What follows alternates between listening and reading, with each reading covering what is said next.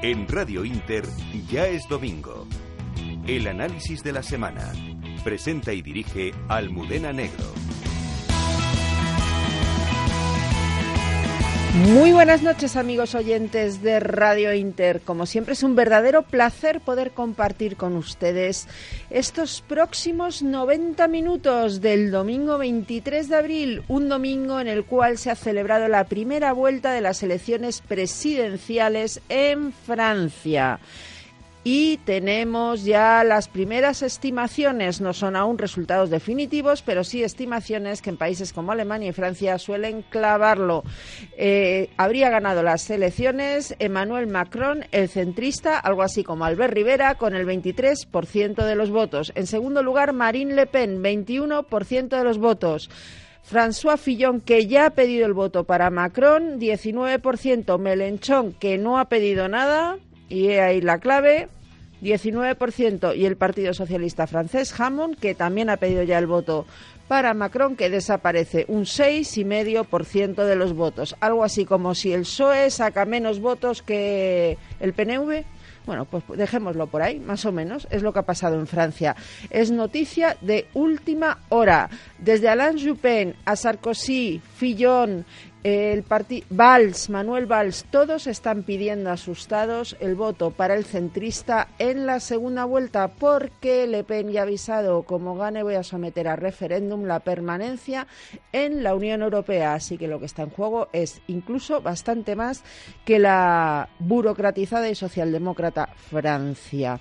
Por cierto, una semana en la cual pues siguen los asesinatos en Venezuela, siguen pegando tiros en la cabeza a estudiantes en las calles de Venezuela Venezuela con la oposición precisamente en la calle reclamando que elecciones democráticas. Ya ven, un gran pecado. Esto no se lo diremos a Pablo Iglesias, que lleva fatal que le recuerden sus nexos con Venezuela. Y sin embargo, el viernes pasado, el viernes o jueves pasado, Unidos Podemos, esto me suena a Pablo Iglesias, invitaba aquí en la Comunidad de Madrid, en Aranjuez, nada menos que al embajador de Venezuela a dar una charla en defensa, pues esto del régimen de Maduro, de asesinar a estudiantes de tiros en la cabeza en las calles. Vamos a hablar también de lo que ha marcado la semana, la operación Lezo. Ya saben, Ignacio González, quien fuera número dos de la Comunidad de Madrid, incluso presidente llegó a ser, porque así lo decidió Esperanza Aguirre, ha sido detenido por las corruptelas del canal de Isabel II. Y permítanme hacer un breve inciso. Esta semana también ha sido noticia el director del diario La Razón, Francisco Maruenda, y su presidente, Mauricio Casals. Bueno, pues déjenme decir que los que trabajamos en La Razón, yo soy una de estas personas, sabemos que ni se nos dice lo que tenemos que publicar, ni hacemos campañas, ni publicamos noticias falsas. Algo que, por cierto, ha ratificado querido Pedro J., Cristina Cifuentes, Cristina Cifuentes, Marisa González y Ángel Garrido en declaración judicial. Así que, Pedro J., déjate de cartitas porque lo que estás acusando es a estas tres personas de haber cometido perjurio. O sea, ten mucho cuidado con lo que escribes en las cartitas y no te dejes llevar por tus manías a grupos mediáticos. A lo mejor lo que te pasa, querido Pedro J, es que tú hubieses querido ser el Mauricio Casals de la derecha y te has quedado en director de medio digital.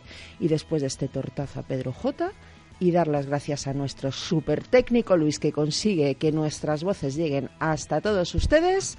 Breve consejo publicitario y que comienza pues, ya es domingo, vamos a por ello.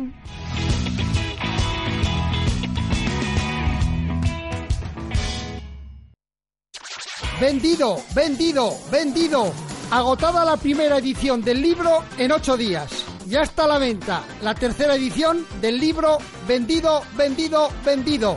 Si quieres vender tu casa, llámame al 91 591 2901 o ven a verme. Soy Eduardo Molet. ¿Has pagado plusvalías municipales en los últimos cuatro años?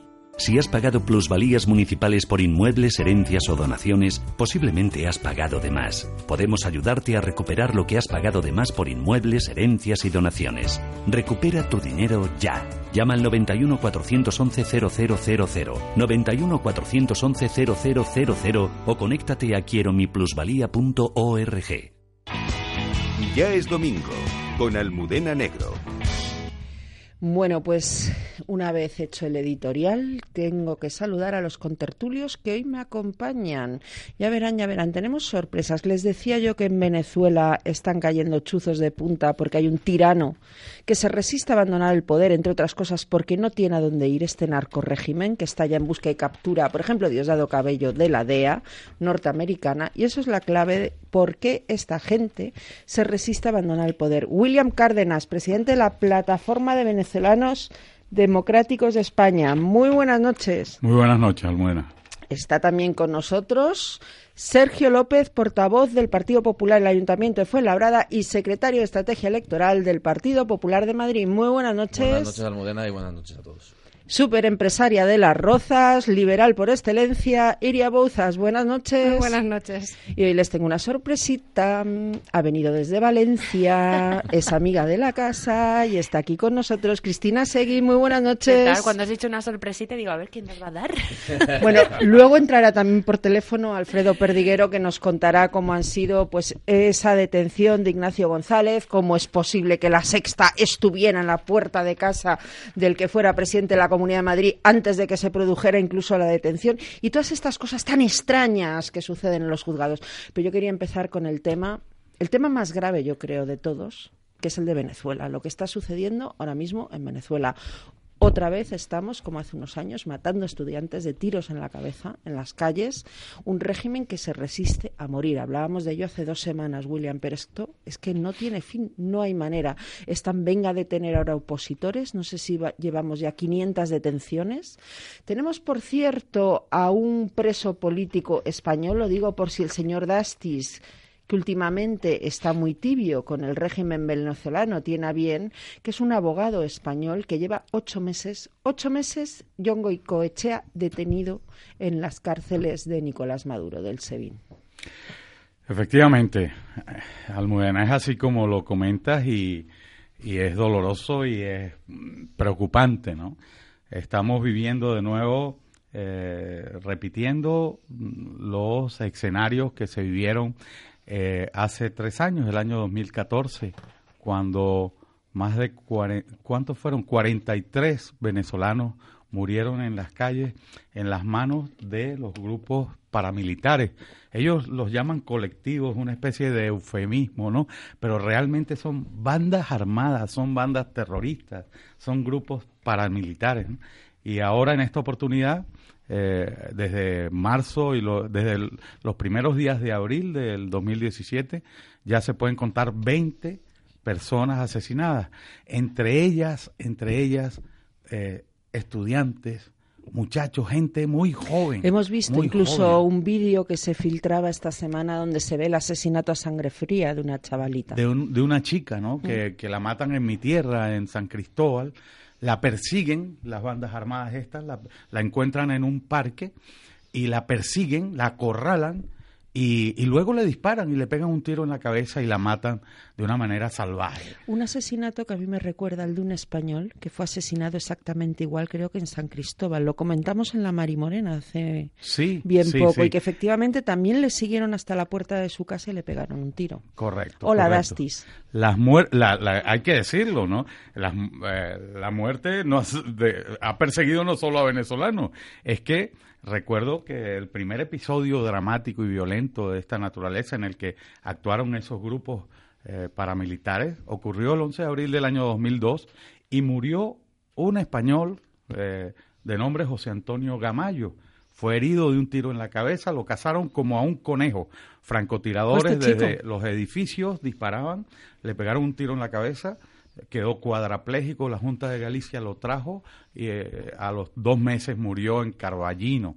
Eh, y lo recuerdo perfectamente porque su madre eh, nos dio el poder para que nosotros denunciáramos, como efecto lo hicimos en la Audiencia Nacional Española. ¿Qué ha sido esa denuncia? Bueno, pues esa denuncia terminó en la Fiscalía de la Corte Penal Internacional, en donde también lo digo claramente, Luis Moreno Campo construyó un dique de contención para que todas las denuncias que presentamos, que hemos presentado desde, hace 14 eh, años, bueno, pues simplemente fueran engavetadas y represadas. Existe en Venezuela, eh, perdón, eh, existe en la Fiscalía de La Haya un expediente que se llama Caso Venezuela, donde están acumuladas todas esas denuncias y que simplemente está engavetado. O sea, la, la segunda de, de Moreno Campo, que es la actual fiscal. ¿Engavetado es archivado? Es no, no, No, es sobreseído. En, un limbo, digo engavetado Ah, es porque guardado lo ponen en el cajón. Guardado en el cajón, Vale. exactamente. La segunda de, de Moreno Campos es la señora Fatou Bensouda, eh, es ahora la fiscal.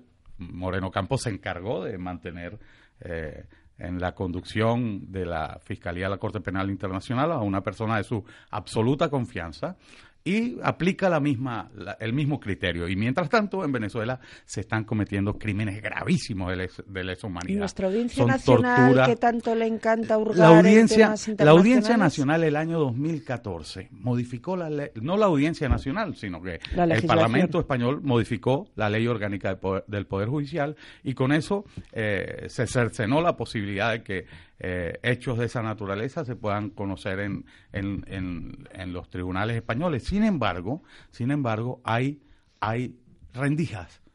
Los Claro, abogados aquí tenemos hablamos de un español que ha muerto en España, ¿eh? Claro, Pero claro. que le pegaron el tiro allí. Claro.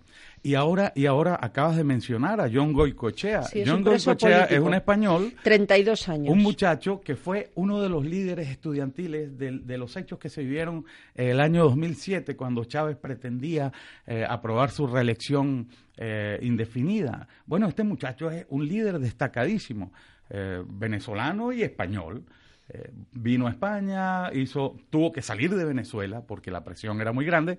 Vino a España, estuvo estudiando. Al regresar a Venezuela, lo metieron en la cárcel, lo tienen en la cárcel. Su mujer. Te voy a dar un dato. En una celda de 16 metros cuadrados junto con otros 15 presos. Sí, sí, condiciones infrahumanas. Ocho meses. Condiciones infrahumanas y bueno, es lo que están viviendo todos quienes has mencionado, han detenido en estas, en, en estas dos últimas semanas 500 personas.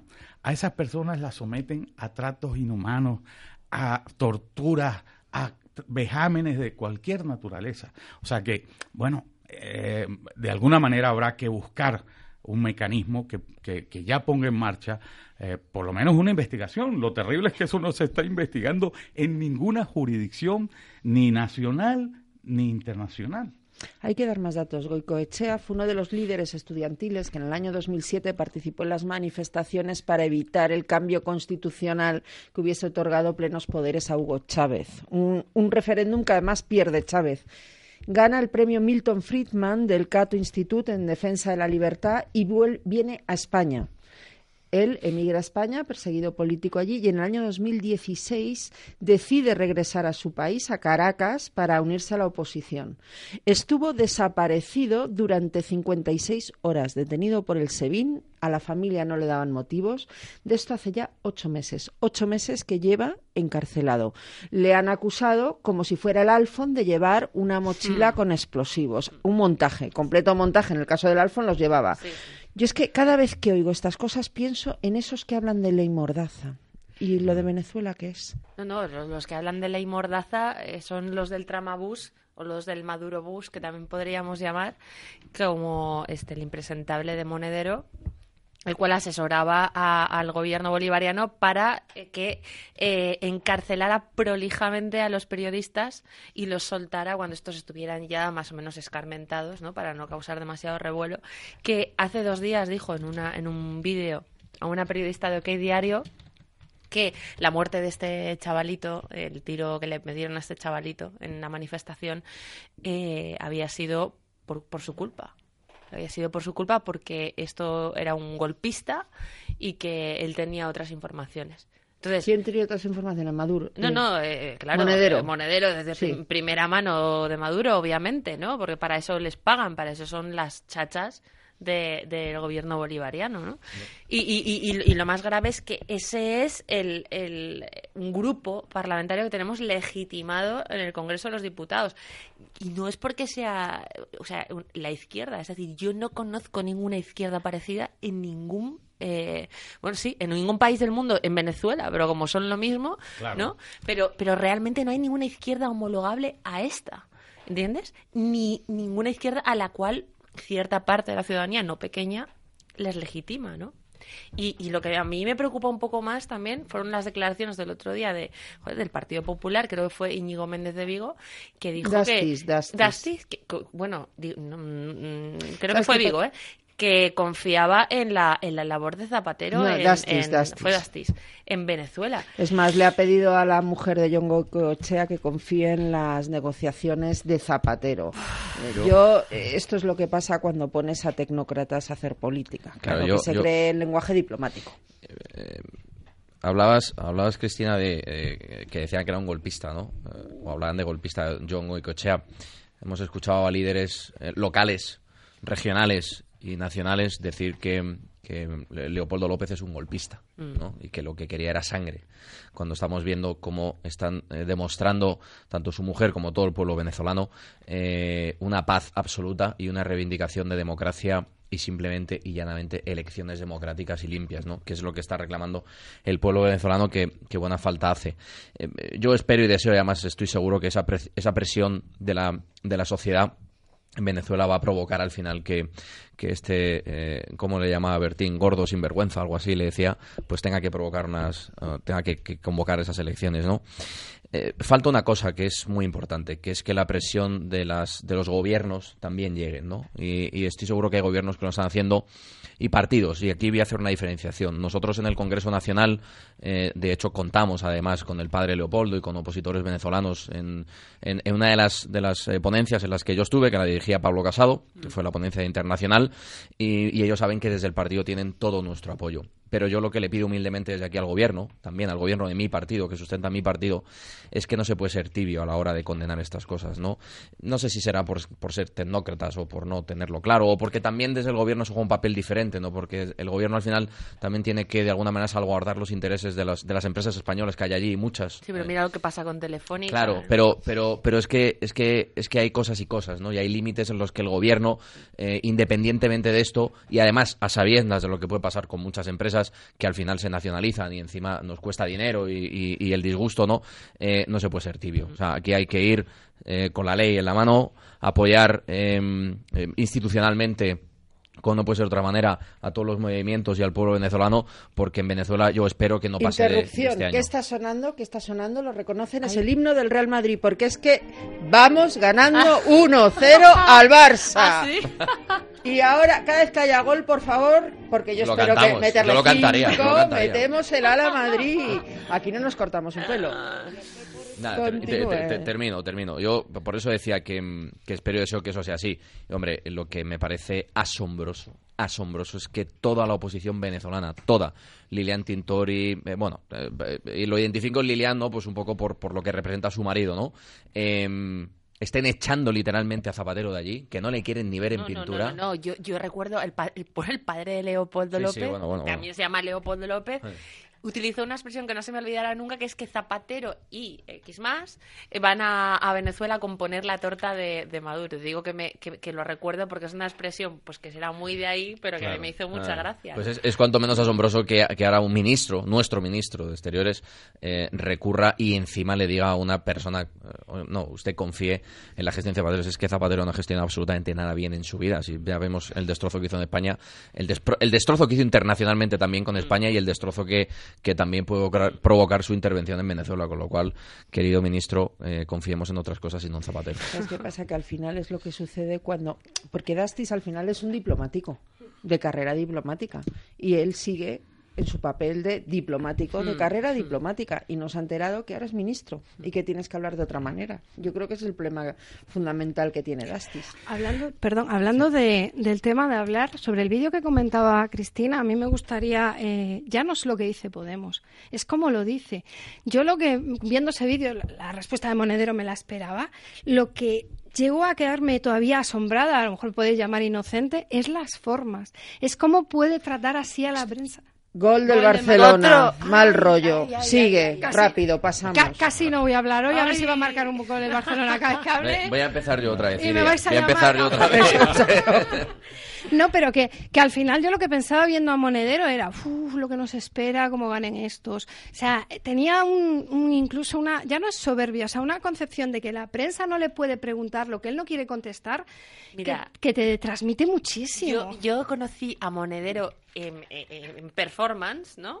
Eh, y además eh, de tú a tú, cuando eh, en una conferencia, yo, yo estuve en una mesa con él, con, eh, con Tania Sánchez, con Idoia Mendía, esta es otra que tal. Estabas bien rodeada. Y con, y con, y con, y con- ¿Y quién estaba? Este, Jolín, este dipu- diputado de Ciudadanos. Ah, eh, Nart, ¿vale? Y, y yo recuerdo perfectamente la agresividad y la violencia de Monedero, no solo al hablar, a, a- a la hora de gesto, a la ¿no? hora de soltar su speech, que, que, bueno, son consignas y tal totalitarias, claramente, sino un momento en el que, en el que un chavalito de unos 18, 19 años, no tenía más, eh, dijo Monedero una barbaridad y él desde la primera fila pues hizo así como con los brazos en alto, como, pero, pero ¿qué dices? ¿Qué dices? No dijo nada más. Bueno, este señor em, batió contra este chiquito con una violencia verbal y, con, y, y gritando. eh, bueno, no os lo podéis ni imaginar. Y, y entonces todavía no eran nada. Entonces Podemos no era absolutamente nada. Se empezaba a escuchar Monedero aquí. Yo creo que era eh, fue antes del 2000, no, fue 2014. Ya estaba, ya estaba Podemos, pero era nadie daba nada por Podemos. O sea, realmente los cinco diputados que sacaron después eh, fueron una cosa im- imprevista, ¿no? Y, y es su naturaleza. Es curioso que ni disimulen, o sea, es curioso que ni se vendan. Pero disimular en Venezuela. No, no. Claro. eh, Este, Claro. Justamente, tampoco, justamente lo, lo, lo- lo precisas muy bien, Cristina. No eran nada aquí, Mm. Pero en Venezuela Sí. eran unos próceres, Claro. auténticos próceres Claro. que daban, daban, dictaban cátedra y doctrina Claro. acerca de cómo eh, poner en marcha sus ideas perversas, ¿no? Hay que decirlo, estos señores son cómplices. Mm. Estos señores no solo son cómplices, son corresponsables de todo lo que ha ocurrido y de lo que está ocurriendo en Venezuela. Mm. Están allí desde el año 99. Roberto Viciano fue el primero. Bueno, Roberto Viciano, valenciano, Claro, profesor valenciano claro. de universidad. del Centro de Estudios Políticos y Sociales. Y recordemos que CEPS está en Valencia, al lado de mi casa, además. Y a mí me Doy gustaría... fe, doy fe, está rodeada. Sí, Madre sí. mía, recuerdo, a la, recuerdo a, a todo el mundo que además esta, este engendro chavista no es solamente cosa de Podemos. Es que cuando empezó había gente que actualmente Viciano. que es de compromiso, que es de que es actualmente compromiso, el señor Ribó eh, eh, y, y varios diputados que ahora están incorporados a Podemos porque compromiso es, co- es confluencia. Pero, pero es que hay muchos más partiditos me- ahí metidos. Martínez Dalmao. Y, y, y el Partido Socialista del País Valenciano, yo estuve en una PNL que, eh, que propuso el PP para votar eh, eh, a favor de la liberación de los presos venezolanos, donde, por cierto, estuvo el padre Leopoldo. Y, y- y de pie Hasta muchas y de esas. Alucino. Eh, bueno, no alucino, yo creo que no alucino. alucino. Eh, eh, el PSOE votó, votó contra contra esa PNL, Esa- votó contra esa PNL y además soltó un speech infumable. Pero porque, Bueno, Cristina, al final... Decía que era perfectamente democrático. No, pero porque al, al era final- democrático. Claro, es que ten en cuenta que al final eh, eh, muchos de los gobiernos, la mayoría de los gobiernos Sí. importantes que mantiene el Partido Socialista Sí. en el ámbito regional y municipal Sí. dependen exclusivamente del apoyo de estos mm, de estos tíos, ¿no? Entonces, claro, eh, pues, eh, pues hacen de tripas corazón. De ahí eh, los resultados del Partido Socialista, porque al final la inmensa mayoría del votante del PSOE ha sido siempre un votante muy moderado, salvo los que ha radicado- radicalizado Pedro Sánchez, que los ha podemizado internamente. Y, y, por supuesto estos líderes, pero claro, es que Yo Chimo me voy Puig- antes Chimo del- Puig- yo me voy antes Sí, bueno, de eh, me voy empezar- antes me voy antes aquí el ¿no? padre de Pero- la- la- o la madre del cordero Quería Zapatero. agregar, eh, decía de la complicidad de estos señores, ¿no? Es que no es mentir, es auténtica, ¿no? O sea, estuvieron durante muchos años en Venezuela recibiendo importantísimas cantidades de dinero que les ha, les, les ha permitido financiar esta franquicia del chavismo que se llama Podemos, ¿no? Bueno, pues estos señores que ahora, que, que cuando eh, se refieren a un hecho del- de la naturaleza violenta y dramática de la muerte de un joven estudiante venezolano, hablan de esa manera, pues simplemente eh, los entiendo, ¿no? Porque ellos saben que, que, claro, de alguna manera tienen que proteger a sus sicarios que los sicarios venezolanos, esos grupos paramilitares que matan estudiantes y que matan mujeres, ¿verdad? Son parte de un régimen del cual ellos han sido cómplices. Y en relación a Zapatero, decir simplemente que, caramba, qué papelazo. qué papelazo este señor.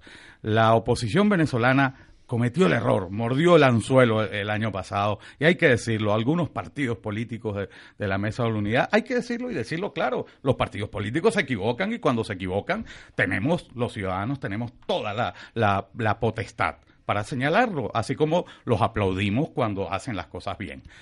En aquella oportunidad se equivocaron y mordieron el anzuelo y entraron en ese diálogo. El resultado ha sido un fracaso total porque no había posibilidad de diálogo. ¿Cómo dialogas con un asesino que te está poniendo la pistola en la cabeza? Ahora, ahora la sociedad ha salido a la calle, hay que decirlo también, el pueblo venezolano, los estudiantes y, y ahora, bueno, los líderes políticos, los partidos políticos se han dado cuenta que el camino es presionar al régimen Muy bien, ¿eh? para, para, mm. exacto, presionar al régimen para, eh, para lograr una salida de esto, porque, bueno, pues esto parece que, que no tiene fin y mientras tanto siguen las muertes, siguen las torturas, siguen los asesinatos. Eh, Capriles, desde que lo han inhabilitado, está hecho una fiera.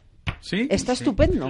Lo tenían que haber inhabilitado antes, fíjate lo que te digo. Pero siempre, siempre. Yo creo que Capriles al final ha jugado un papel, no voy a decir igual de fundamental que Leopoldo, porque no tiene nada que ver, además su situación no es la misma, pero Capriles, y, tú lo conoces mejor, ha hecho un liderazgo, una capacidad de liderazgo y de mover a la base social eh, venezolana. Con, aciertos y errores, pero es normal, hay que entenderlo, ¿no? Yo creo que para mí uno de los errores fundamentales de Capriles y de Leopoldo López y de la MUD en general fue cuando permitieron que le quitaran el acta a María Corina Machado y se callaron todos porque les interesaba callar. Se han aceptado muchas cosas, ¿no? Se han dejado pasar muchas cosas.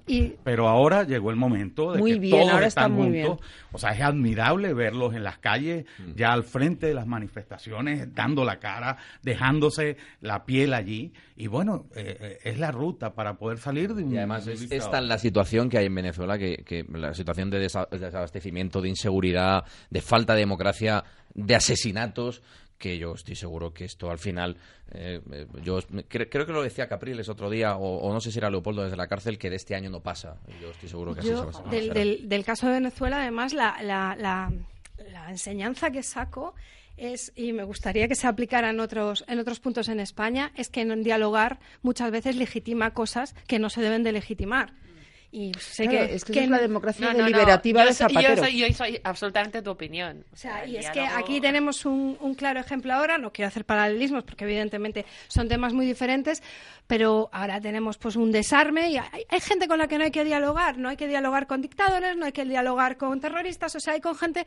con la que cuando dialogas lo único que le haces es que le das más armas y legitimas en cierta manera lo que está haciendo esa persona. Y creo que de Venezuela sí podemos sacar esa enseñanza, porque para mí es el error fundamental que cometió la oposición, aparte de otros que ya habéis comentado, pero el tema de, de un poco, un poco lo que es la, la, idea de Zapatero, ¿no? que yo le llamo el hombre de los mundos de Yuppie.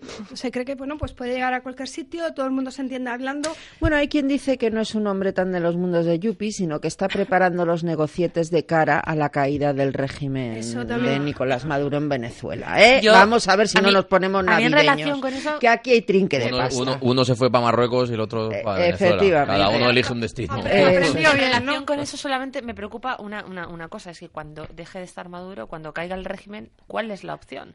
Porque si la opción es más socialismo... Eh... Cristina, has dado, has dado en, el, en el clavo. ¿eh? Lo comentábamos la vez pasada, ¿no? Este, bueno, no podemos ir a buscar el remedio en la farmacia en donde nos vendieron el veneno. Y lo grave y, y el gran, la gran paradoja eh, que vive la sociedad venezolana es que el 95% de las opciones políticas están inscritas en la internacional socialista. Leopoldo López es socialista. Enrique Capriles es democristiano, que es socialdemócrata con prejuicios, mm. vamos a llamarlo así. Mm. ¿eh? Es que liberales, yo creo que salvo Leocenis García y, María Corina Machado.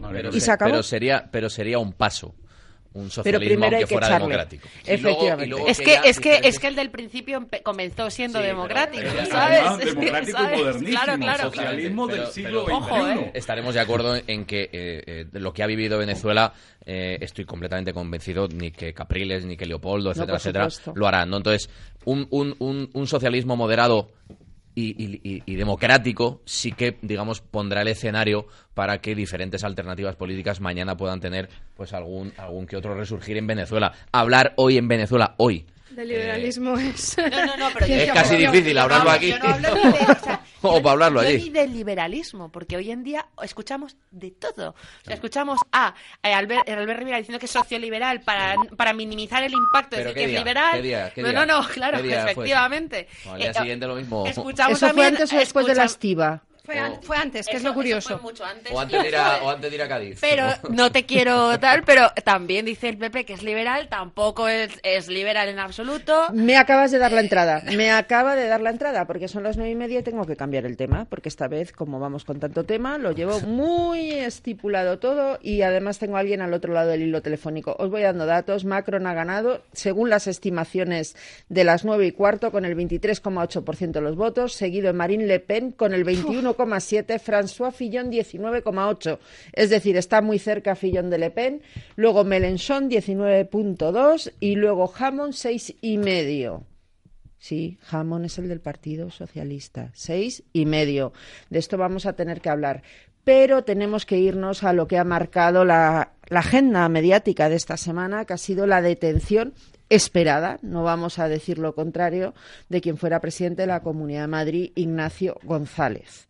Tengo al otro lado del hilo telefónico Alfredo Perdiguero, él es portavoz del Sindicato Independiente de la Policía, porque le quiero preguntar una serie de cuestiones. Por ejemplo, de la operación Lezo, a mí me intriga cómo es posible que haya un medio de comunicación a las puertas de la vivienda de un señor al que aún ni siquiera le han comunicado que iba a ser detenido. Y una segunda cuestión.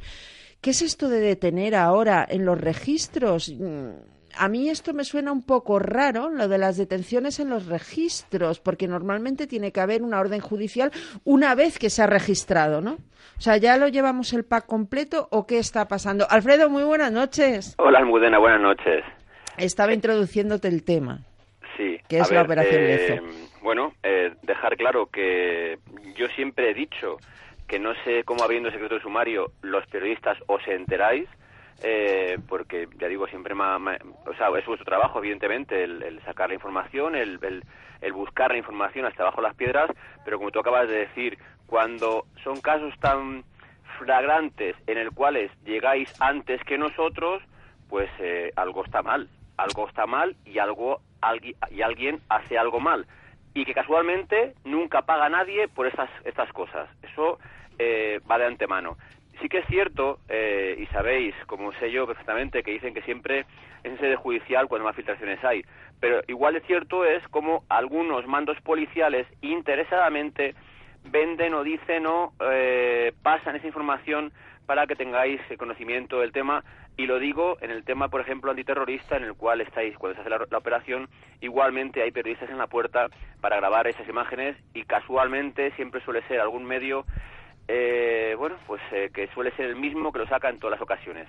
Por eso digo que esa es una crítica igual que tú, mm. en ese sentido, en el de por qué, no sé por qué, llegáis en muchos casos antes que nosotros a hacer cualquier intervención, sea de lo que sea, en este caso la operación Lezo, cuando no es una, no es una operación antiterrorista, cuando es una operación yihadista, cuando sea cuando sea, en muchos casos, siempre los compañeros lo que denuncian es que eh, hay periodistas allí cuando en ese caso tienes que tener cuidado, por evidentemente, por tus compañeros. Es que se puede poner en riesgo, ¿verdad?, la operación policial con este tipo de filtraciones. No sería la primera vez que se pone una operación policial en riesgo precisamente por avisar a la prensa y porque se publica.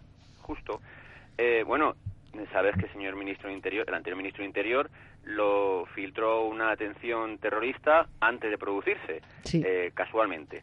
Pero bueno, ya digo que son eh, deslices según qué gente y que nunca nadie eh, paga o es expedientado o es cesado o es nunca nadie, salvo aquellos que no convocan con ellos casualmente. Pero bueno, salvo ese comentario, eh, en esas operaciones sí que tengo que decir en la cual está judicializado y hacemos todo bajo orden judicial, en muchos casos no es que se haga el registro y lleva aparejada la detención, sino que se hace la detención y a la vez se hace el registro. O sea, que primero es la orden de detención. Eso es. vale, es que era importante aclarar esto, porque yo he estado oyendo en muchas tertulias esta semana precisamente esto, que hay abogados que ponen en tela de juicio que se pueda proceder así.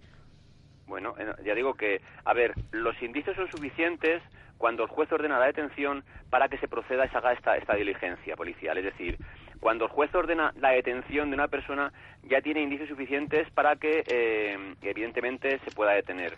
Eh, y más, cuando, fíjate, es, en muchos casos dictan más fácilmente la orden de detención que la orden de entrada y registro.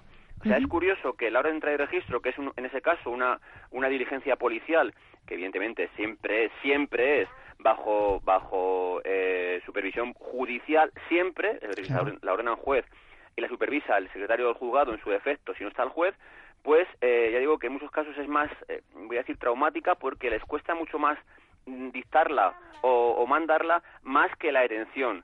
Por eso hay que dejar claro que eh, se procede a su detención y a continuación es cuando eh, eh, se hace la entrada y registro para evidentemente coger toda la información que se pueda de ordenadores, documentos y cualquier tipo de pendrive o memoria externa que pueda acometer algo que sea susceptible de tener información al respecto de la operación. Ya te digo, todo se levanta eh, con el secretario judicial, todo se levanta dónde se encuentra, dónde, está, dónde estaba escondido, dónde estaba situado, en qué habitación y se pone evidentemente en, la, en el acta judicial para que no haya ninguna duda, para que no haya ningún eh, posible digamos, queja de algún abogado en el sentido de que se ha introducido posteriormente. Por tanto, tiene que estar todo muy bien diligenciado, digo, para que nadie luego pueda poner alguna duda a ese objeto, papel, documento o, u objeto que se haya podido coger en esa entrada y registro. Además, en este caso es que estaba presente el abogado de Ignacio González cuando se produce el registro en su vivienda. ¿eh? O sea claro, eh, eh, si, si, os acordáis, bueno, en la última entrada de registro, a uno de los hijos menores del señor, del ya no, honorable Jordi Puyol. Eh, sí, que no entendemos por qué este sigue libre. De, corrido, que es lo que, es la UDEF, la, Unión de, la Unidad de Delitos Económicos y Fiscales, pues cuando se hizo igual, se, se entró en su domicilio con su abogado, con el secretario judicial, pero de ahí ni se decantó aun habiendo dictado, aun habiendo aportado informaciones de que se ha llevado hasta más de 30 millones de euros, estando las cuentas eh, eh, judicializadas y bloqueadas, aún así no hay ningún fiscal que pida ingreso en prisión y ningún juez que dice que dicte su detención. Por tanto, digo que es un punto más a, lo que me acabáis de preguntar respecto de que por qué se hace un registro y luego se detiene. No, no. Primero se detiene y luego se hace el registro. En el caso del señor del hijo del Puyol, pues al final se hizo el registro y no se detuvo. Qué cosas más raras pasan, ¿verdad? Desde luego, ya digo que muchas cosas, si a vosotros parecen raros, raras, a nosotros en muchos casos mucho más. ¿eh? Oye, una cosa que seguro que se está preguntando en la audiencia y de la que no se suele hablar, luego vamos a entrar en las derivadas políticas del caso. Ignacio González ha sido enviado a la prisión de Soto del Real.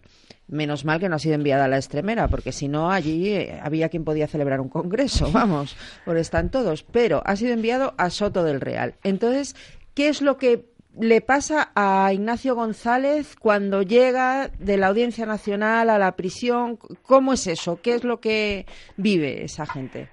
Bueno, hay que dejar claro, que cuando eh, Ignacio González se le detiene, se va al, eh, después de hacer el registro en las oficinas y su domicilio, va, a los calabozos de, eh, del cuartel de la Guardia Civil de, Tres Cantos. De Tres Cantos, sí. el calabozo, hay que dejar claro que un calabozo es un sitio aséptico, es decir, es un cuarto, un, no sé, tendrá 3, 4 metros cuadrados según el calabozo que sea, una banca de hormigón, una colchoneta de 2 centímetros y una manta.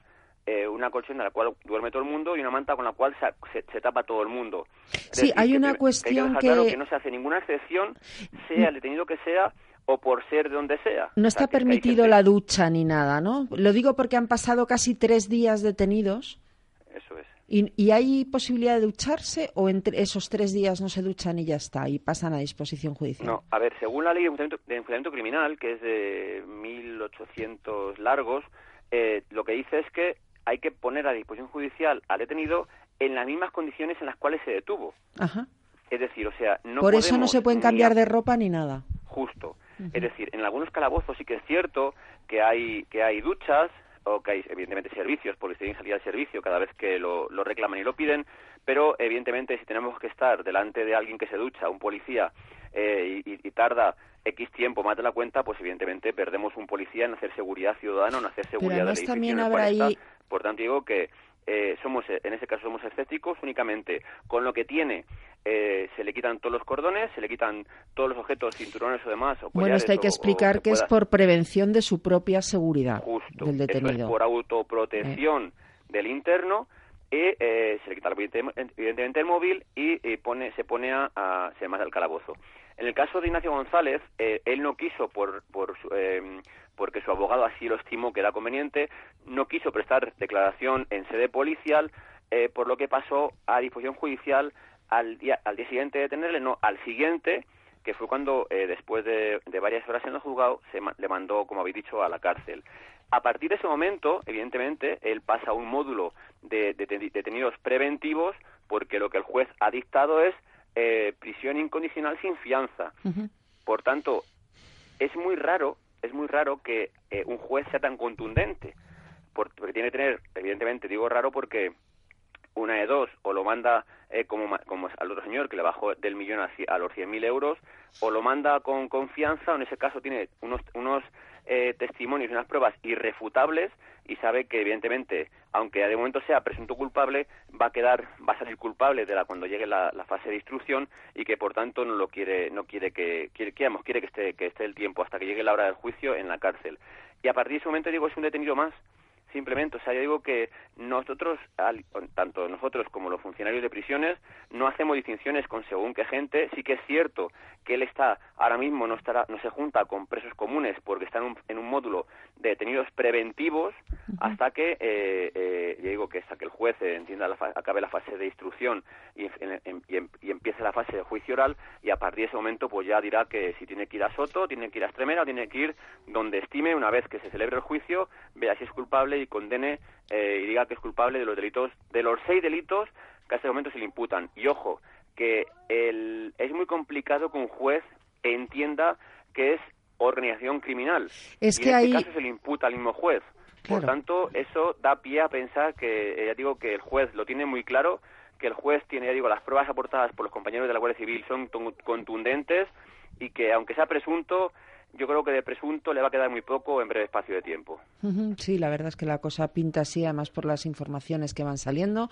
Ahora, OK Diario, que ya sabéis que Eduardo Inda llevaba mucho tiempo denunciando la trama de corrupción de Ignacio González, publica, por ejemplo, que ordenó al canal de Isabel II destruir documentos ocho días antes de su detención ocho días antes. O, sea... o, los pisos que han comprado sus hijas. Eh, no, a mí eso me parece infame, el meterse con las hijas. bueno, ¿qué culpa a ver, tienen a ver, de... a ver, a ver, a ver, eh, no es ninguna tontería que alguien que no tiene para nada ningún problema económico, sino todo lo contrario. que no tiene el padre, quieres decir, o ahora resulta que el dinero del padre no, de no, los no, hijos. No, no, pero es que, pero es que por lo mismo, es que por lo mismo Espinar, por ejemplo, eh, estaría legitimado a hacer lo que hacía también, a especular también. Es decir, no lo veo demasiado bien y, y veremos a ver hasta dónde llega, ¿no? pero desde luego me parece bastante deplorable. No nos vamos a desviar porque yo creo que a la gente le interesa y mucho saber este tipo de presos. Hay una cuestión, Alfredo, que yo sí te quería plantear. Este tipo de presos que son gente que lo ha tenido todo. Hemos tenido muchos presos de este tipo, pues desde Barrio Nuevo en su día, ahora tenemos Ignacio González, hemos tenido Mario Conde, etcétera, etcétera. Me imagino que les pondrán un preso de confianza o algo así porque me imagino que tienen un riesgo de depresión y de intento de suicidio bastante alto, ¿no? Claro, eso ahora, una vez que eh, los trabajadores eh, sociales, los psicólogos, eh, junto con los funcionarios de prisiones, entiendan dónde, qué tiene que hacer, qué puede hacer o qué quiere hacer él, es cuando estiman si tienen que ponerle algo, un preso, como he dicho, un preso sombra, que es como se llama, o un preso de confianza para que evidentemente supervise lo que hace o deja de hacer. Yo creo que no, yo creo que este hombre pues le entrará depresión porque digo que estar en un calabozo antes de estar en la cárcel es muy gordo, yo creo que a todo el mundo le viene abajo y, bueno, el juez en este caso eh, le tuvo en, la, en, el calabozo pues casi los, las 72 horas que tuvo que podía alargar o tenerle en el calabozo porque ¿Para yo creo que a los jueces les gusta tenerle lo máximo tiempo posible para reblandecerles un poquito, es decir, para que salgan de allí blanditos a la hora de prestar declaración eh, y que ya digo que así lo hizo, pero digo, pero una vez que están en la cárcel, yo creo que va a tener poco que rascar, es decir, ahora eh, pues colaborará o no con, con el resto de presos, eh, tendrá una supervisión un poco mayor a ver cómo evoluciona estos primeros días, a ver qué quiere hacer, pero yo creo que, que este señor no tiene, con lo, con lo que ha sido, como habéis dicho, que ha tenido todo, eh, yo creo que lo que no ha sabido ha sido mantener un nivel de vida acorde a su, a su sueldo o a, su, o a sus ganancias y que al final, bueno, pues eh, ha querido vivir como muchos, ojo, como muchos de estos que están en la cárcel, porque yo creo que el ansia que tiene la gente por ganar dinero, eh, aun pudiendo vivir, bien con el sueldo que tenían o que tienen, pues les hace llevar a eso, a perder, a estar confiados, a, ser inconscientes y, como habéis dicho, como ha dicho Almudena, a, a, a ordenar que destruyan papeles, señal de que eh, eh, no, no tenían tan claro señal de que eh, algo malo estaban haciendo y se pensaban que estaban por encima del bien y el mal. Y ojo, eh, a raíz de, comentaban los compañeros de la UCO, que de los cientos de llamadas, de los cientos o miles de minutos de llamadas grabadas que hay, hay, una, hay un punto de inflexión en el cual piensan que alguien avisó a Ignacio González porque cambia el modo de eh, hablar en las, en las grabaciones. Sí, parece que le avisó alguien, parece un cargo intermedio del gobierno por un lado y luego una magistrada, o sea, tela. Así es. Una jueza. Así es. Pues, eh, eh, ojo, eh, que si eso Daría se su nombre si no fuera yo sí que soy el primero que pido que eso se, se depure y que pague quien tenga que pagar, ¿eh? Porque no podemos permitir que Mm. Exacto. alguien, sea quien sea, ya sea magistrada, del gobierno, de lo que sea, Pero es más grave, a un, es de- delincuen- a un sí, pero, delincuente Alfredo, para evitar la acción de la justicia. Pero convendrás conmigo que si le avisa a un compañero del partido, lo puedes entender, son amigos, compañeros, no sé qué, no sé cuántos. Aunque sea delito y hay que investigarlo y, por supuesto, cuando se sepa quién ha sido, hay que... Pero que lo haga un juez. Sí. Eso es gravísimo.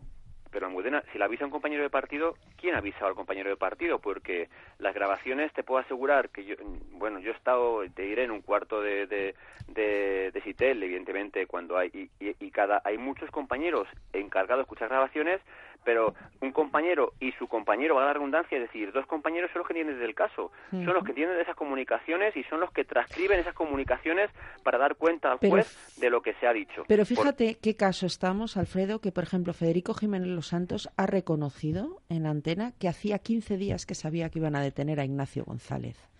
Es más, yo creo que lo sabíamos todos. Sí, bueno, no, o sea, a ver, era un secreto a voces, Almudena, pero una cosa es que, te, que lo pienses y otra cosa es que alguien diga que lo sabía tiempo atrás.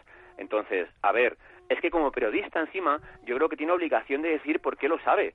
No vale tirarse un farol, no vale tirarse, ser un fantasma en ese sentido y decir lo que quiera decir. Yo creo que tengo muy claro que es que lo que tiene que decir es quién se lo ha dicho o por qué lo sabe y llegar al último extremo de ese hecho. Porque es que empezamos por ahí, por avisar a presuntos delincuentes de, de, de, ya digo, evitar la acción de la justicia y de que ha podido destruir pruebas en ese caso, en, en ese sentido, que le puedan imputar o pueda demostrar mucho más de lo que se ha demostrado hasta ahora. Y otra cosa es de que eh, eh, lo que me está diciendo, que bueno, que los periodistas país, ¿cuándo se va a detener a alguien?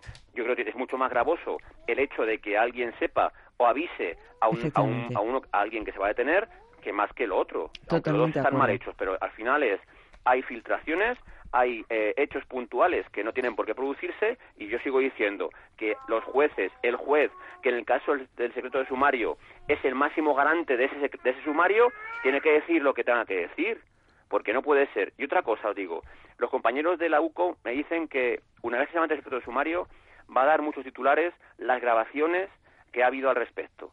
Es decir, va a haber muchos titulares con las transcripciones de las grabaciones por entre quién se ha hablado, qué se ha hablado, qué se ha dicho y qué se ha dejado de decir. ¿Y con digo quién ha hablado Ignacio que es, González? eh, ellos dicen que es evidentemente Va a salir todo el PP retratado. Sí, pero todo el que, Partido queda- que Popular, va a haber sí. mucha más gente que va a salir salpicada, porque Mm. ya digo, ¿eh? Ellos Sí, dicen, sí, ha habido hasta el momento nombres. 12 detenidos, pero dice que hay más de 30 posibles imputaciones a partir de estos momentos y veremos a ver si el juez eh, no estima que hay que detener a alguien más. Y la mujer de él es uno de los puntos más eh, calientes, por decirlo de alguna forma. Sí, además que tiene nexo con Púnica a través de Carmen Cafranga, que era su socia en las subastas de arte. Bueno, Alfredo, que es que sé que tienes obligaciones, por eso no has podido estar hoy con nosotros. Te agradezco un montón que hayas entrado en Ya es Domingo, porque yo quería que la gente supiera qué les pasa a estas personas a partir del momento que son detenidas, que creo que es algo que no se suele comentar en los medios.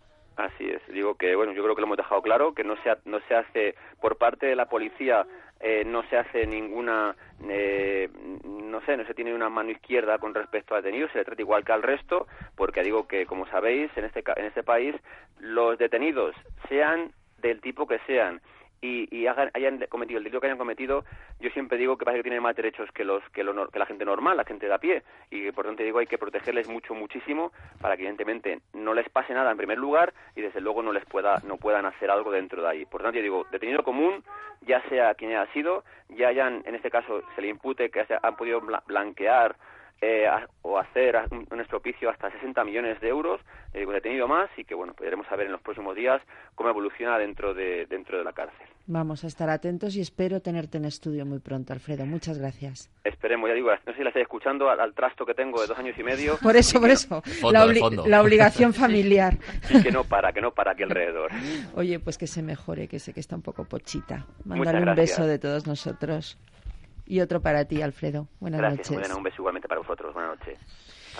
Bueno, pues yo creo que era importante, esto nos ha hablado en los medios, que es porque claro, yo lo primero que me impresiona cuando detienen a una persona tan importante hmm. es, madre mía, qué caída, ¿no? Desde alto y cómo es el proceso, me parecía que era importante que la gente lo supiera, porque además influye. A la vuelta vamos a hablar, digo a la vuelta porque Carlos Prayón me está apuntando, que toca ya el Observatorio para la Libertad y el Populista, que quiero dar un premio.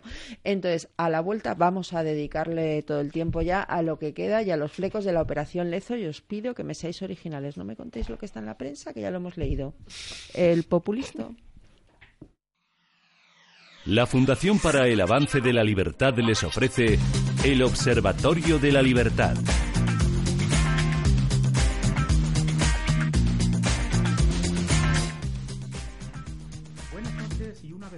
bienvenidos al Observatorio de la Libertad. En esta ocasión queremos acercarnos a un aspecto poco divulgado de la libertad económica. Se trata de la maltrecha libertad monetaria. En las sociedades actuales hemos llegado a dar por sentado que el dinero es algo que el Estado emite y que los ciudadanos utilizamos. En realidad, durante la mayor parte de la historia de la humanidad esto no había sido así. Desde tiempo inmemorial, las poblaciones humanas emplearon espontáneamente como dinero aquel bien que en sus particulares circunstancias les resultaba más adecuado, desde la sal, de la que se deriva la palabra salario, hasta los metales preciosos como la plata o el oro. Aunque los diferentes estados acuñaran moneda, ésta siempre debía responder a unos estándares mínimos de pureza. Pronto empezaron los gobernantes, sin embargo, a envilecer la moneda, añadiendo, por ejemplo, estaño al oro, y de ahí viene la costumbre de morder la moneda para comprobar su pureza. El último siglo y medio ha sido terrible para la libertad monetaria. Las leyes de curso monetario forzoso hicieron obligatoria la utilización exclusiva de la moneda emitida por los estados y al mismo tiempo los estados fueron suavizando poco a poco las exigencias que se autoimponían. Así surgió todo un dinero ficticio, no respaldado ni por oro ni por nada, en 1971, el presidente Nixon abolió el patrón monetario que sujetaba el valor del dólar a las reservas auténticas de oro que tuviera el banco emisor. Después de los Estados Unidos, todos los demás países fueron adoptando medidas similares. Como resultado, hoy no se sabe realmente ni cuánto dinero hay, ni mucho menos cuánto vale. Por si fuera poco, a los bancos comerciales se les permite hacer algo que sería un grave delito si lo hiciéramos cualquiera de nosotros, crear dinero de la nada mediante la llamada reserva fraccionaria. Los ciudadanos no son conscientes de cómo sus gobiernos manipulan constantemente el valor del dinero que tienen en sus bolsillos. La buena noticia es que desde hace unos años está surgiendo todo un movimiento de rechazo a la falsa moneda estatal. Es el movimiento de las llamadas criptomonedas, basadas en la tecnología blockchain. La más conocida de ellas es Bitcoin, pero existen varias más. Todas tienen la ventaja de que no hay un banco central con capacidad de aumentar o reducir falsamente su valor. El código informático es transparente y no puede modificarse a capricho de nadie, porque todos los millones de usuarios de la moneda custodian simultáneamente su estructura. Bitcoin y las demás cibermonedas constituyen un paso de gigante frente a la adulteración del valor de las cosas por parte de los políticos. Hasta una próxima edición del Observatorio de la Libertad, ofrecido por la Fundación para el Avance de la Libertad, fundalib.org. El Observatorio de la Libertad en Ya es Domingo, Radio Inter.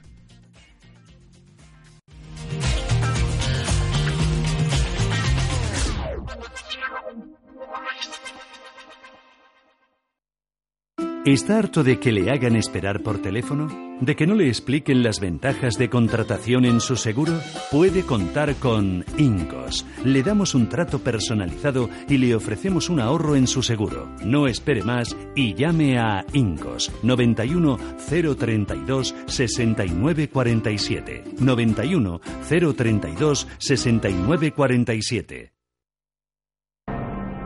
En Jazz Domingo el populisto de la semana. ¡Populista!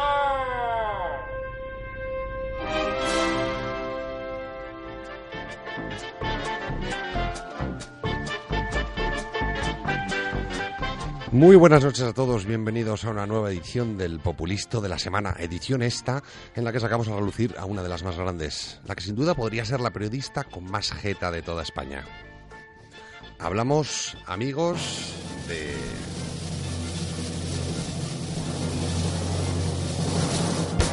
Elisa Beni.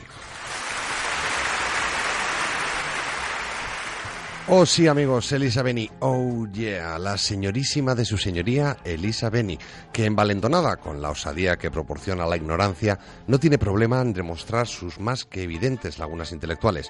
Ayer mismo lo hizo en televisión. ¿Con quién discutió la nueva de la Beni? Pues nada menos que con Daniel Lacalle. Y no sobre fútbol u ornitología, ¿qué va? La Beni se vino arriba y se puso a discutir con la calle sobre economía, con un par. Parece ser que el economista mostró unas estadísticas del Banco de España que indican que la media de los ciudadanos va saliendo poco a poco de la crisis. Y como doña Lisa, eh, como de, perdón, no es de las que permiten que unas cifras la arruinen un argumento político, carga ya no contra las cifras, sino contra el concepto mismo de la media estadística. Escuchen, escuchen. Sí, no, si era por abundar en lo que dice Antonio, que yo creo que lleva toda la razón. Esto es lo de tú te comes el pollo, yo no me como ninguno nos hemos comido medio cada uno. Y a mí lo que me da tristeza de esta forma de analizar las cosas es que hay un sector de la población española que ha salido ya incluso del análisis que economistas y políticos hacéis de la realidad. Claro, que la media indique cifras positivas supone que los casos en que las cifras son negativas no están en la media, o como dice la Beni, son un sector que ha salido del análisis que bueno, dicho así tampoco deja demasiado claro si la periodista quiere indicar lo injusto que puede resultar en ocasiones trabajar solo con medias estadísticas o si bien es que ignora por completo cómo funciona eso de las medias. Pero tranquilos amigos, continúa su intervención y deja claro que se trata de lo segundo. Al final te salen unos datos que parecen optimistas, pero sigue habiendo un- una capa de la sociedad que se siente arrumbada en la cuneta y que nadie se ocupa de ellos. Y efectivamente cada vez os vais a- se van a ocupar menos porque encima en las estadísticas parece que no salen. No, no, las Es decir, aquí no consta. todo. En esta Claro estadística del. Banco de España, que es una, una estadística y por lo tanto es una media, no hay la realidad de que hay familias que no han conseguido salir de la crisis, que siguen empobrecidas y que no han enriquecido nada ni consiguen mejorar nada. Estas no salen aquí. A ver, vamos a ver. Primero si salen. No, Segundo- no salen. ¿Dónde están? Que sí, muy bien, que la media cada vez mejor, pero ¿y esas familias pobres que cada vez son más pobres? ¿Eh? ¿Eh, Daniel Lacalle? ¿Dónde están esas familias en tu media estadística? Que no constan, que no salen. Ay, insuperable. Francamente insuperable. Solo queda preguntarse si cuando se hable de la inteligencia media de los españoles contará en la media el intelecto de Lisa Beni.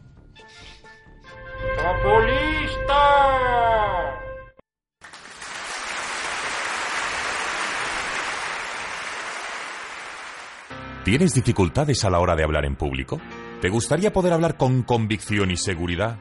El Club de Amigos de Intereconomía te ofrece en exclusiva el curso de oratoria y habilidades de comunicación. Mejora tu verbalización, sé directo en tu mensaje, siéntete relajado y convincente. En nuestra vida cotidiana como en la profesional, necesitamos la mayor eficacia en la transmisión de nuestras ideas. Apúntate ya en el 91 616 2464 o en club@intereconomía.eu.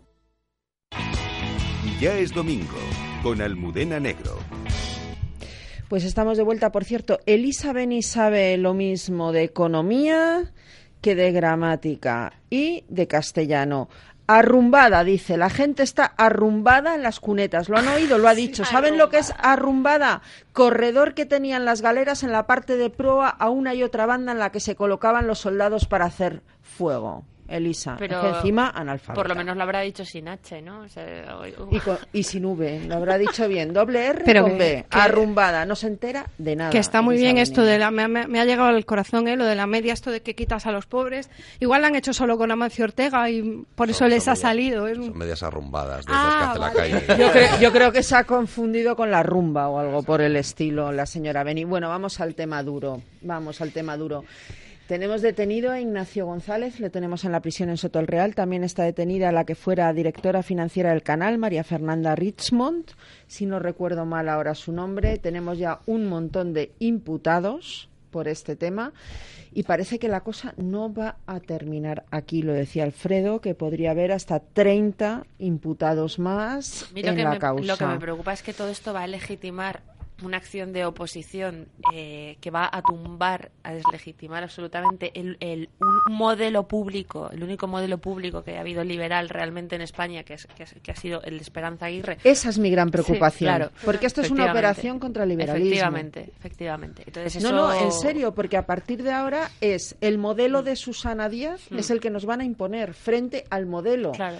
De hecho, tú oías ya tertulianos y decían, ¿por qué el neoliberalismo? El neoliberalismo. Vamos a ver, Madrid ha sido independientemente ha del sido- trinque, ha sido modélico, independientemente ha sido del modélico. trinque, la comunidad mejor gestionada de España. Hombre, entre otras cosas, la comunidad que decidió eh, bonificar el, el- el- lo del impuesto de sucesiones por primera vez y, y, oye, recordemos que en muchas o en la mayoría de las comunidades donde sí se está cobrando de una forma escandalosa y arruinando familias muy humildes son todas progresistas, son todas de corte progresista, ¿no? Lo que llamamos eh, los, esos partidos, esos gobernantes que se preocupan por el estado del bienestar.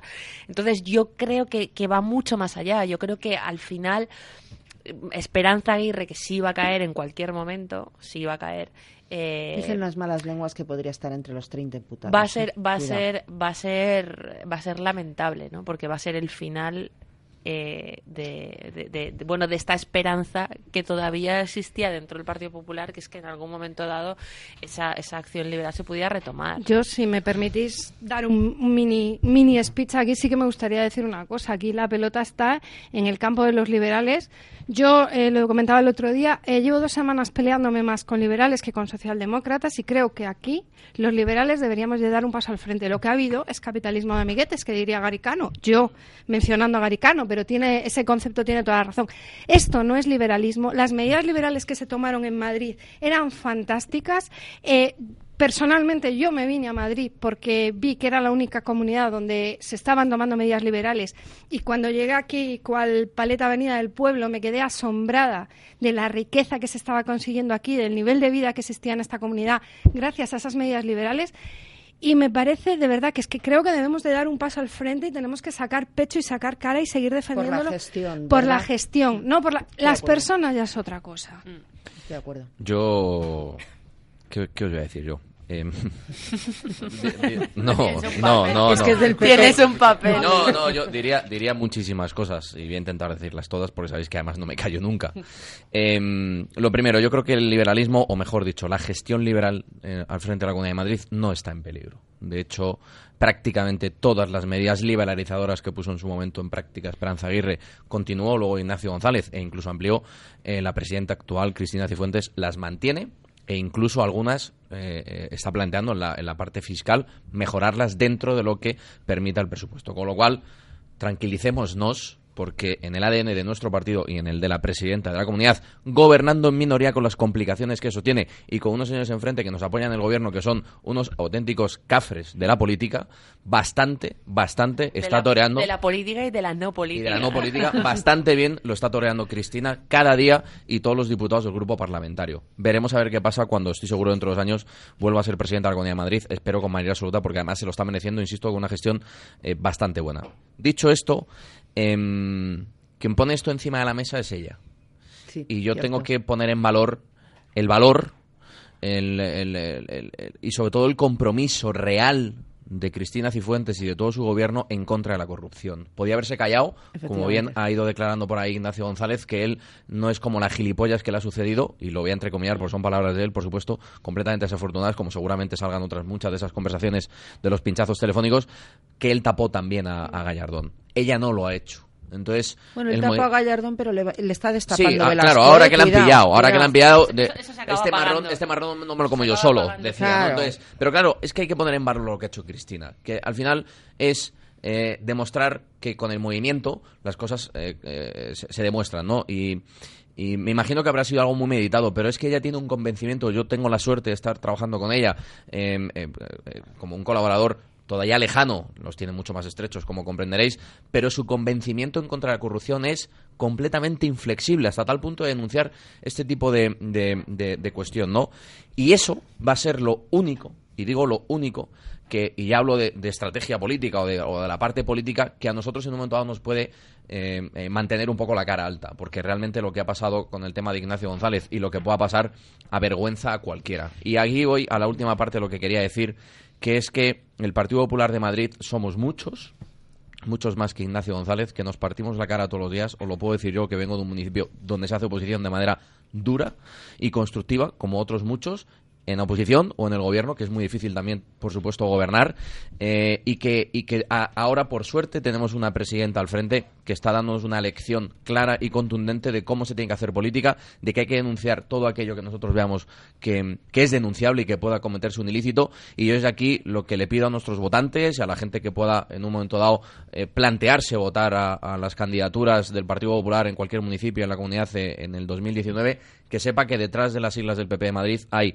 una inmensa mayoría de gente honrada, que trabajamos de manera completa y 24 horas del día por favorecer a los madrileños y cada uno en su municipio a, a quien a quien sea y que, que mejor ejemplo que, que para esto pues es el de, el de nuestra presidenta. Es que hay que decirlo, No sé es que es Cristina Cifuentes quien aporta a la Fiscalía los papeles de INASA, creo que se llamaba la empresa brasileña, y es verdad que Cristina Cifuentes denuncia la corrupción. Yo y me- actúa, y yo creo que ahí deja de fuera de juego a todo el mundo, porque es que esto no suele pasar. Es más, que un es político más, denuncia a otro que se político. me olvidaba, es más, como vuelva a demostrar otra vez, hoy ha anunciado que la Comunidad de Madrid se presenta como acusación particular a la Exacto. Operación Lezo porque al final se ha producido un quebranto de la caja pública a través del canal de Isabel y lógicamente, aparte de denunciante, pues se presenta como Está acusación, ¿no? Con lo cual creo que su actuación es intachable. Estoy completamente convencido que habrá muchos en el partido. mm, Vamos a ponerle, yo es que esto de lo nuevo y lo viejo, yo creo que de la parte vieja hemos traído muchas cosas buenas a esta parte nueva. Cristina viene de la parte Cristina vieja, la o sea parte que no, vieja, aquí no es Jaime viene de la parte nuevo. vieja, Ángel viene de la parte vieja.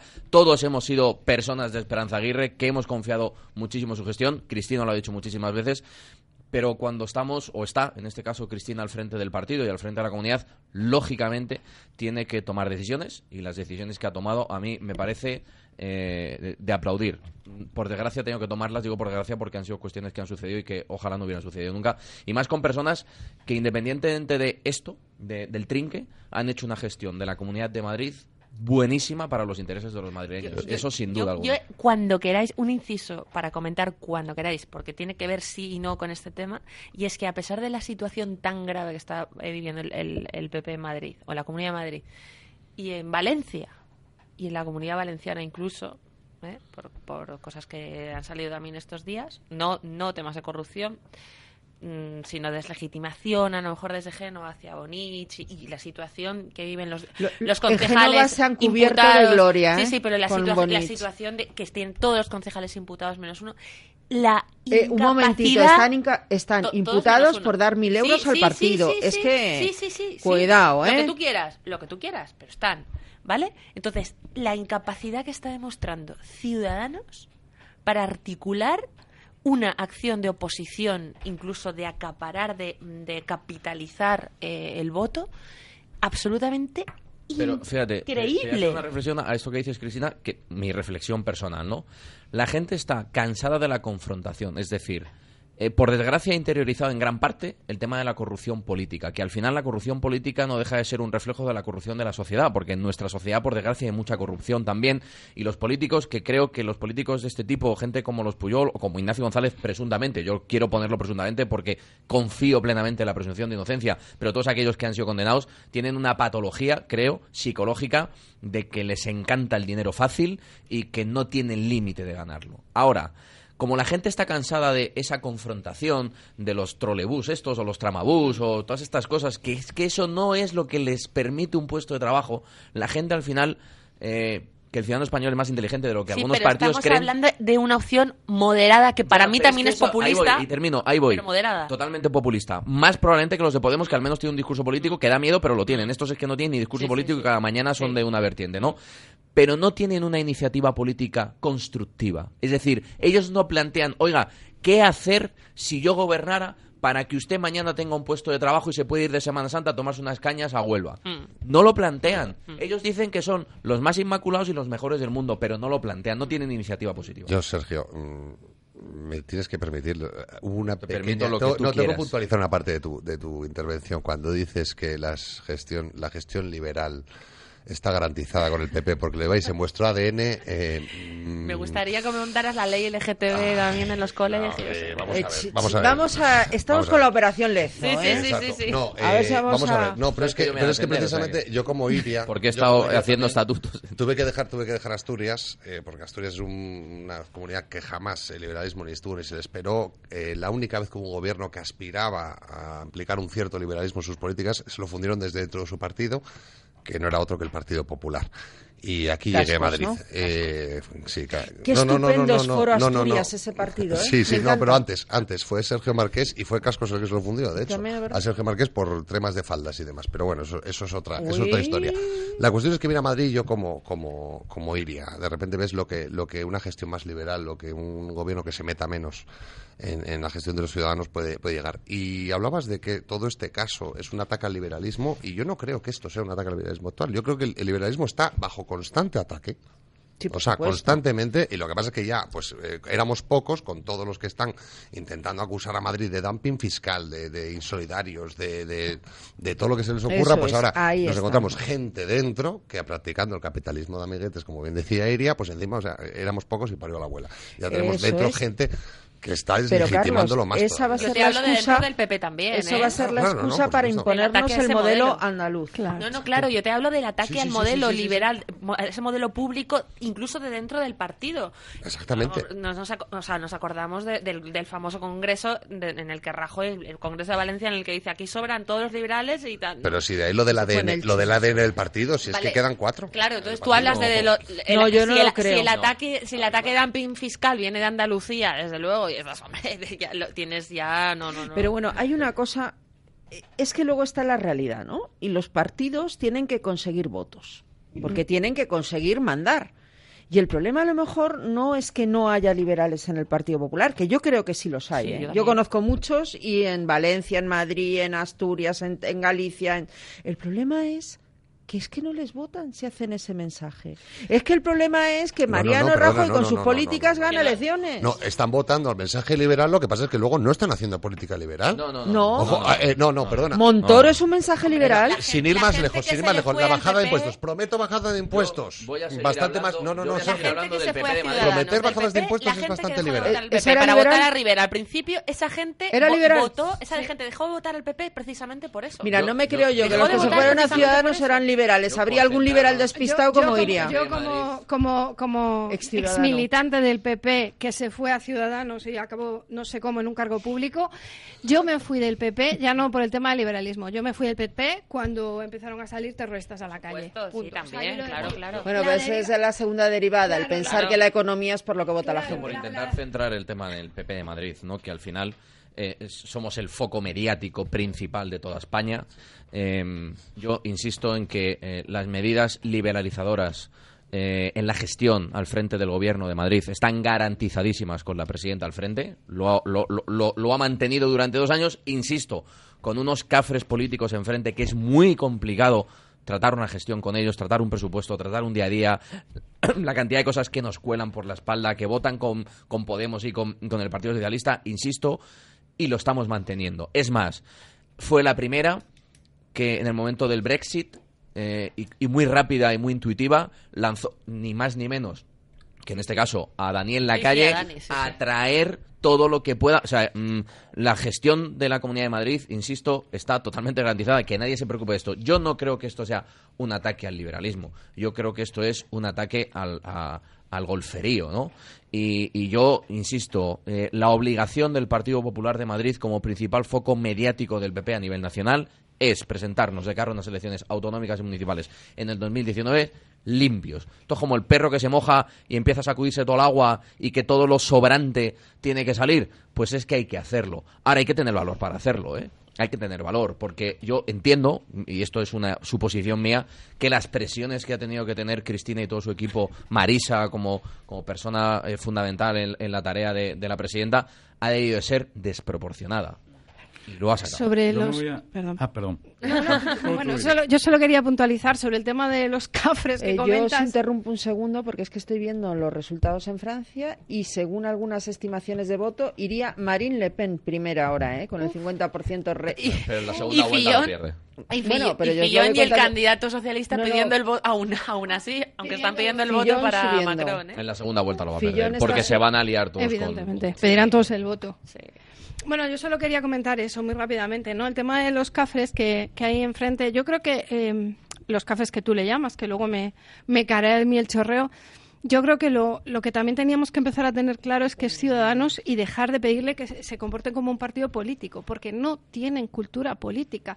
Estáis hablando de un partido en el que creen que se puede hacer una moción más de... benevolente que tú. Claro, es que no, pero vamos a ver, estamos hablando de un partido donde en Murcia se hablan de hacer una moción de censura eh, y no son conscientes de que hay que poner un nuevo candidato. exacto, exacto. Estamos hablando de un partido donde llaman tránsfugas a las personas que se van de que dejan un que dejan el partido pero mantienen el acta, es No decir, dominan no criterios legales. Exacto, no, no, no tienen ninguna Fíjate- cultura fíjate, Iria, política. a lo que dices, con toda la razón y te la doy, cuando el portavoz de Ciudadanos en Madrid sale hablando de que Cristina Cifuentes tiene que dar eh, Bueno. explicaciones del tema de, de su gestión al frente del canal, pero si no tenía ninguna responsabilidad de gestión, ni de decisión, ni jurídica, ni política, ni nada. ¿Pero qué estás diciendo, chico? Pero Pues es que no te enteras de nada. propio propaganda. Es que es no te enteras de es nada. es Iria, pero es que van a, y lo voy a entrecomillar porque yo soy el primero que he vivido fuera de la política ignorante de cómo funciona esto, van a atacar la ignorancia de la gente que, Mm, que por en estas supuesto, cosas- por Claro, supuesto. pero- eso, eso es lo peor del populismo que lo decía Claro, Cristina. pero al es final, lo peor. si, si ellos mismos además están adoptando una posición que es totalmente incoherente,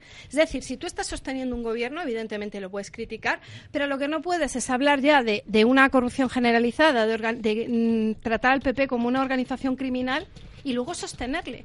Coherencia. No, si has decidido, claro, es decir, es que, es que no tú- tienen... es que, es que es injustísimo Claro que es se hable del PP de Madrid como una organización criminal porque tengamos, por desgracia, 5, 10, 25, 55 golfos o presuntos golfos que se han lucrado porque tienen una patología psicológica que les gusta más la pela que nada. ¿no? Hmm. Entonces, es que, insisto en, en- en el mensaje de antes, somos cientos, miles de cargos públicos y cargos no públicos. O sea, es que detrás de una organización y política... afiliados. Y af- ahí voy, afiliados ahí voy, que no... ahí va. Es que de- detrás- son menos. detrás- sí, pero detrás de una organización política, yo eh, eh, con Rosalía estamos ahora tratando todo el tema electoral y el otro día estuvimos la primera reunión con, con los 21 distritos, con todas las personas que llevan temas electorales, que hacen una tarea después de cada proceso electoral brutal, gratuita, al, al servicio del partido, al servicio de la defensa de unos ideales.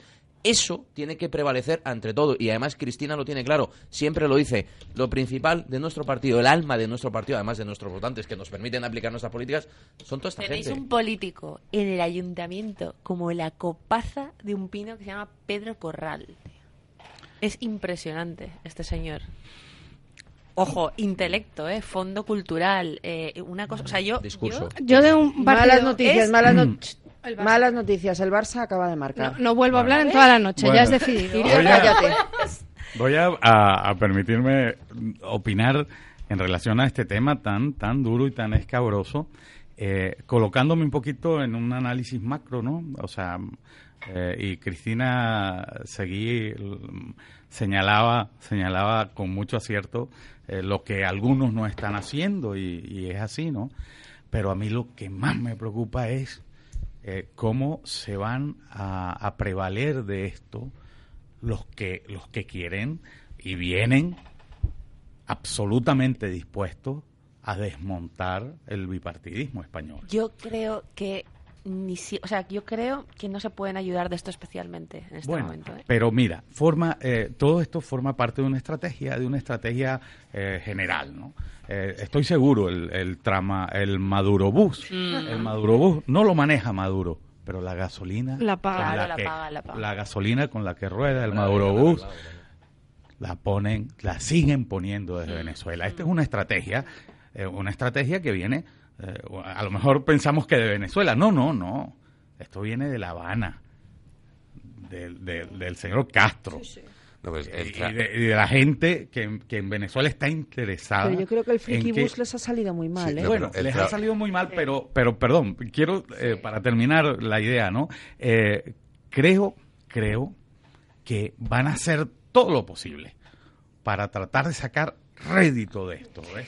¿Por qué? Por Porque supuesto. ya el Partido Socialista, ya vimos, sí, esto lo, lo vivimos nosotros en Venezuela hace muchos años, hace casi, eh, casi 25 años por allí. Vivimos cómo, cómo se desmontó y el bipartidismo venezolano, bueno, pues terminó con dos partidos políticos que eran bases de la democracia y de la alternancia política en Venezuela, cómo terminaron, dejaron de pelear entre ellos para pelear dentro de ellos. Pero, William, Y fíjate una cosa, Y en- por ahí se coló. Pero en se el mejor, en el peor, en el peor momento del PSOE, incluso cuando estaban a galleta limpia literalmente dentro de Ferraz, ni siquiera ahí Podemos ha sabido capitalizar esa, esa pérdida o, esa, o, o- o ese PSOE destrozado. No ha sabido y no ha podido.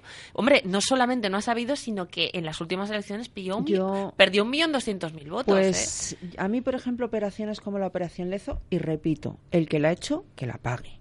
Y si se lo ha llevado, Tal cual. a la trena. O sea, esto es así. Y además que devuelva el dinero, que es lo que nunca hacen, ¿vale? Estamos de acuerdo en eso, pero me preocupa mucho porque creo que el problema no es Podemos como el tramabús y los que van dentro del autobús.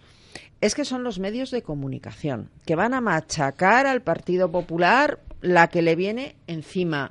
Es que son ciudadanos. O sea, las declaraciones de Ignacio Aguado exigiendo responsabilidades a Cristina Cifuentes después de que ella haya denunciado el tema, no tuviese responsabilidad alguna, son no de juzgado de guardia, de cotolengo. Pero es que Ignacio Aguado y- es, un, y- es, un, un- es un chaval muy limitado. me da igual, es el líder, ¿eh? me- será lo Sí, que sí, sea, sí, pero es el líder de. Ciudadanos en la Comunidad de Madrid. Y teniendo en ¿Eh? cuenta que en Andalucía, que yo sepa, todavía no han abierto la boca. Y luego, por otro lado, el PSOE que va a intentar recomponerse a costa de estos escándalos del Partido Popular. Y luego algo que yo cuando saltó la operación Lezo yo lo dije, el PP está recogiendo lo que ha sembrado en los juzgados y en la educación. Exactamente. Ni más ni menos, porque hay que hablar del juez y en, los, Velasco. y en los medios de ¿Eh? comunicación y en los medios de comunicación y en esa fusión extraña eh, que hubo en el momento en el que la- ni siquiera la comisión eh, de competencia permitía hacerlo a tres o sea lo que ahora es a tres media la sexta y antena 3 esto, esto- y este es un medio de Soraya Sánchez de Santa María, de la señora vicepresidenta del y, gobierno. y el tema de los jueces. Yo ya no quiero No, hablar no, del juez que- Velasco, quiero hablar del tema de los jueces. Yo vuelvo a decir. Vamos a ver, es imposible. Lo que ha pasado en la Asamblea Nacional venezolana es por la complicidad de los togados. A la jueza Fiuni la pueden encarcelar porque hay jueces que son cómplices. En España estamos yendo a esto y sin embargo los mensajes que tú oyes desde los que van a ser víctimas es que bien funciona la justicia. Pero si te tienes que santiguar antes de entrar en un juzgado y lo primero que te dice el abogado es de qué pie que calza el o de qué pie coge al juez. O sea, ¿qué justicia es esa? Y volvemos a un tema No, y no solo eso, cuántos años lleva abierto? Por eso, y volvemos al tema de a un tema que hemos dicho aquí 400.000 veces. Cuando un señor juez decide emprender una carrera política, no puede volver a la carrera judicial. Es que, vamos Es a ver, Es, es que es inaceptable. Es que si el Partido Popular quiere solucionar esto, porque yo creo que va a ser la gran víctima, ahí tienen al juez Velasco, que a mí me recuerda mucho a ese delincuente llamado Baltasar Sí, Garzón, porque es un delincuente lo- lo- condenado que da lecciones de ética en día que se- televisión. que lo dije el ¿vale? mismo día que saltó de Ignacio Lo que Aguado. tiene que hacer es muy sencillo. Si tú eres juez, gana un pastizal. Mm. Pero no puedes ni dar conferencias. Por supuesto, pero Sentadito en tu juzgado. Ojito, ojito, porque esto le puede jugar Fin. a la contra al señor Loy Velasco, ¿eh? Y no, y no a demasiado largo plazo. No, a los jueces nunca les juegan contra porque no hay hay demasiado corporativismo porque los jueces el problema es que los jueces hacen política porque son nombrados Bueno, mira por los Garzón, pues políticos. sí, pero mira Garzón, mira Garzón. Sí, pero aquí no ha pero vamos a ver, Velasco no se le ha ocurrido hacer una escucha de una conversación abogado-cliente, o No, sea, no, es que no, lo de no, ni yo Garzón te estoy diciendo eso, pero Garzón, cosa- ah, pero Garzón no solamente está condenado o imputado por eso, ¿Cómo que no? ¿sabes? Ah, No, Garzón estuvo por muchas otras cosas. Por muchas otras cosas, como aquellas conferencias que daba. Pero eso no, no hubo condena Es alguna. que cuando, cuando nosotros, eh, pues la gente ve esto, pues este tema, como bueno, pues es algo que le pasa a los políticos, a mí qué más me da. No, a usted qué más le da, no, porque usted cuando tenga un tema y tenga que ir a un juzgado, va a depender, no va a depender de, una, ju- de un juez que aplica una ley de forma neutra y aséptica, va a depender de un juez que está ideolo- eh, ah, lo diré, que, que tiene Bueno, un peso... ¿sabes la última del gobierno? Esta es genial. Van a crear la Fiscalía del Odio. Y ya están todos los fiscales de izquierdas pidiendo irse a la Fiscalía del Odio.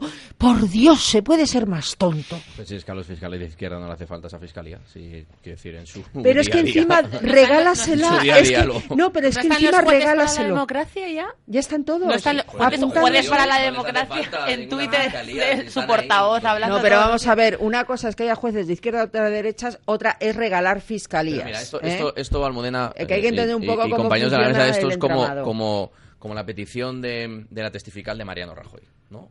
Esto es un, un juez completamente ideologizado que se mueve por una acusación popular completamente ideologizada que está moviendo con mucho arte el Partido Socialista entre bambalinas y que el presidente va a tener que hacer un paseillo con las consecuencias internacionales que esto tiene cuando no trae al, al final absolutamente nada nuevo a la, a la fase de instrucción, ¿no? Pero bueno, al final pues son jueces, hay que respetarlo y evidentemente cuando no lo compartamos argumentar el por qué no. Pues con la reflexión final de Sergio nos vamos a quedar. Es que estaba haciendo yo señas de no contestéis. ¿Por qué? Porque nos hemos quedado sin tiempo. Es que siempre, siempre sucede lo mismo. Yo os agradezco mucho que hayáis estado hoy aquí, especialmente a Sergio, que era un día con la operación Lezo. Pero como Sergio es como es y siempre De hecho, da la mañana cara. voy a Canal 33 a que me la apartan, pero allá que voy. Pues chapo, Sergio, muchas gracias. A vosotros, como siempre. William Cárdenas, mucha suerte en Venezuela, eh, a los venezolanos que falta os hace y todo nuestro apoyo como siempre.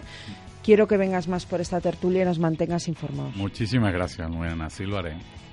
Iría, hasta la semana que Hasta viene. la semana que viene y buenas noches. Cristina Segui se nos vuelve a Valencia, Pero así habrá que más veces. volverá a estar, volverá a estar, por cierto, que sepan que ayer juró bandera en la Plaza de Oriente, guapísima y emocionadísima. Enhorabuena, Cristina. Gracias, gracias.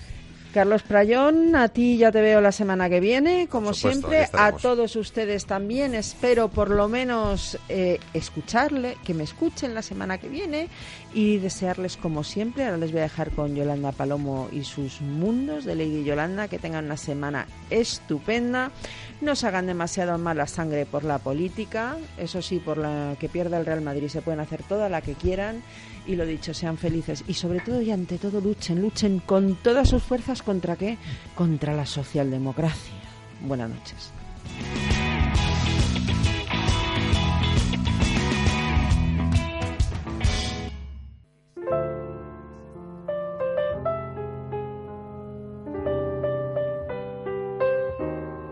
Los mundos de Lady Yolanda.